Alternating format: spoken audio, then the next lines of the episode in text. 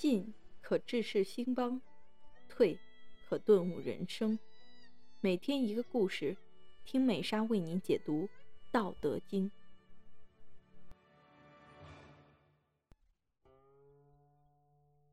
今天的故事是不露锋芒，曾国藩的处世哲学。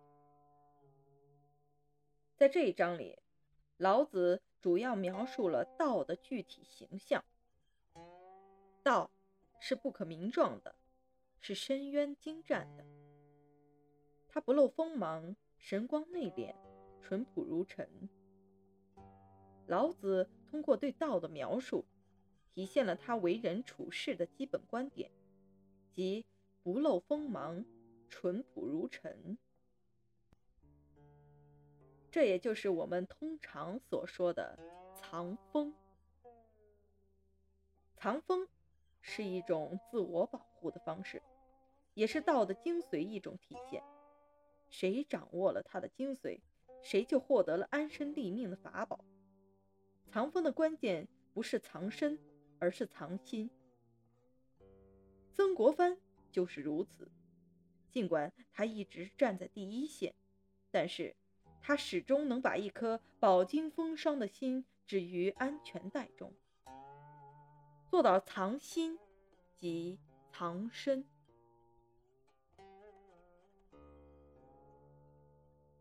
曾国藩是清朝后期著名的政治家，他一生在官场中沉浮，时时能够感受到来自各个方面的威胁，尤其是当宫廷内有什么变动的时候，他便会产生草木皆兵的感觉。不过，曾国藩凭借着自己的精明和敏锐的特点，总能度过险滩。这在很大程度上与他善于藏锋的特点有着很大的关系。曾国藩在镇压太平天国的斗争中开始崭露头角，从此一发不可收拾，逐渐成为清朝统治者的肱骨之臣。同治三年。曾国藩率领湘军攻破天津，红旗报捷。他让官文列于捷书之首，其中就暗含着谦让之意。尤其是在裁撤湘军的问题上，曾国藩藏锋的表现更为明显。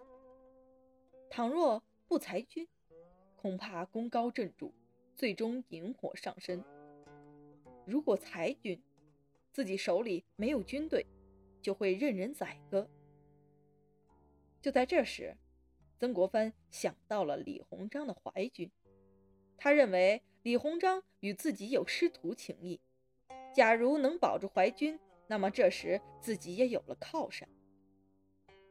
于是，曾国藩叫李鸿章的淮军按兵不动，然后奏请朝廷裁撤湘军。曾国藩攻克天津以后，七月初四，定义裁撤湘勇。七月初七，他又上了一本奏折，里面说陈统军太多，即拨裁撤三四万人以结糜费。从当时的材料来看，曾国藩裁撤湘军的理由是湘军已成强弩之末，锐气全消，而这完全是个借口。实则为了明哲保身。诗人王定安听说这件事后说道：“曾国藩向来谦和恭谨。他说湘军战斗力衰弱，只不过是为了保全自己。后来左宗棠、刘锦棠平定关外回寇，威震西域；喜宝田平定黔中；王德榜与法兰西。”转战越南，皆用湘军。他说湘军战斗力衰弱，怎么可能呢？依我看来，曾国藩的话不过是自谦罢了。占领天津后，曾国藩统领的湘军大概有十二万人。不过，左宗棠的湘军进入浙江以后，已成独立状态。早在攻陷天津之前，江忠义、喜宝田所属的一万人已调至江西，归沈葆桢指挥。鲍超、周宽氏所属的两万余人到达江西以后，随即也被编入沈葆桢麾下。余下的只有曾国荃率领的五万湘军，而这些人也正是朝廷最为担心的。于是。曾国藩从自己身边的五万湘军开始裁撤，先是留湘军将领张师日麾下的一万余人驻守江宁，让刘连杰、朱鸿章、朱南圭率领一万五千余人抵达皖南地区，裁撤了驻攻天津的萧庆衍部近万人和伪军的两千余人，但从实际情况来看，曾国荃的嫡系部队基本全部被保留下来。同治四年正月，曾国藩又裁撤了八营。五月，曾国藩奉命北上山东围剿捻军。当时江宁还没撤走的湘军还有十六营八千余人，但只有张师日一营愿意随曾国藩北上。其余都不愿跟随前往，于是曾国藩又裁撤了其余的七千五百人。之后又陆续裁撤了刘连杰、朱鸿章、朱南贵三军。此时曾国藩能调动的军队只剩下张师日一营和刘松山老乡营六千人了。曾国荃在攻陷天津的时候立下大功，因此在湘军中有极大威望。清政府对他也十分忌惮，害怕他趁机扩充自己的势力，所以想让他早点离开军营，而又不想让他到浙江担任巡抚。曾国藩无奈之下，在裁撤湘军的同时，奏请曾国荃。因病开缺，回籍调养。清政府很快便批准了曾国藩所奏，并赏赐曾国荃人参六两，以示慰藉。而曾国荃却大惑不解，愤愤不平之情溢于言表。他甚至还在众人面前大放厥词，这导致曾国藩十分为难，只好对他好言相劝。早在裁撤湘军之前，曾国藩就请写信给李鸿章说：“唯湘勇强弩之末，锐气全消，力不足以制捻。将来战定两淮，必须贵部怀勇任之。”国藩早持此意，信阁下为正承此言，兵端未息。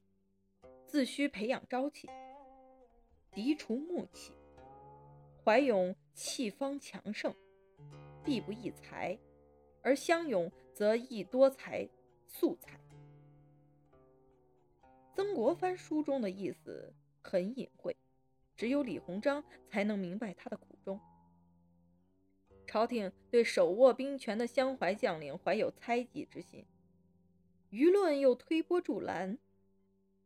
朝廷欲杀之而后快，如果湘淮二军一并裁撤，那么日后曾国藩一定任人宰割；如果保留淮军而裁撤湘军，则对朝廷可起到极大的牵制作用。李鸿章既窥见了清廷的真正意图，又明白了曾国藩的良苦用心，于是决定投双方之所好。坐收渔人之利。李鸿章深知此时军队关乎天下之大计，而淮军的兴衰更是关乎个人宦海浮沉。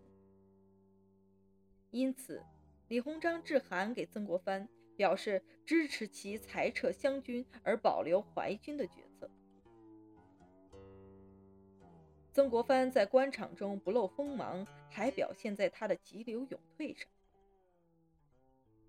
晚年的曾国藩心情十分矛盾，他不想做官，但是又不能不做。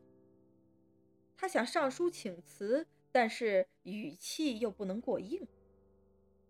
可是，倘若语气不硬，又怎么能获得恩准呢？即使获得恩准，一旦遇到有战事的时候，自己岂不是还要被征召吗？进退不能，一时令曾国藩陷入两难境地，不知如何是好。曾国藩之所以不愿做官，用他的话来说，就是凡做大官，处安荣之境，即时时有可危可辱之道。古人所谓“富贵常挡危机”也。平视慈荣必位，即为安身良策；乱世辞戎必位，尚非良策也。不久，他上书告病，请求退休。李鸿章听说曾国藩打算辞官，立即写信说：“奏章的语气不可太坚决，这样除了让人觉得痕迹太重之外，没别的用处，而且未必马上就能退休。即使退休一两年，其他地方如果发生战争，仍然免不了被朝廷征召。”那个时候就更加进退两难了。曾国藩觉得李鸿章这些话切中事理，这使他陷入思考之中。他想到一个办法，那就是今后不再做官，也不打算回老家享清福，只求在军营中照料杂事儿，维系军心，不居高位，不享大名。这样一来。他就可以避免大祸大谤。曾国藩只求把自己闲置起来，不进不退，这样既可以消除心腹们的后顾之忧，也可以避免其他同僚说自己的闲言碎语，既不至于让皇帝为难，也不至于让自己处于被动的处境之中。既可以保持自己晚节和清誉，又可以给自己带来体恤皇上的名声，可谓是一箭三雕了。亲爱的听众朋友们，今天的内容已播讲完毕，期待您的订阅与关注，我们下期再见。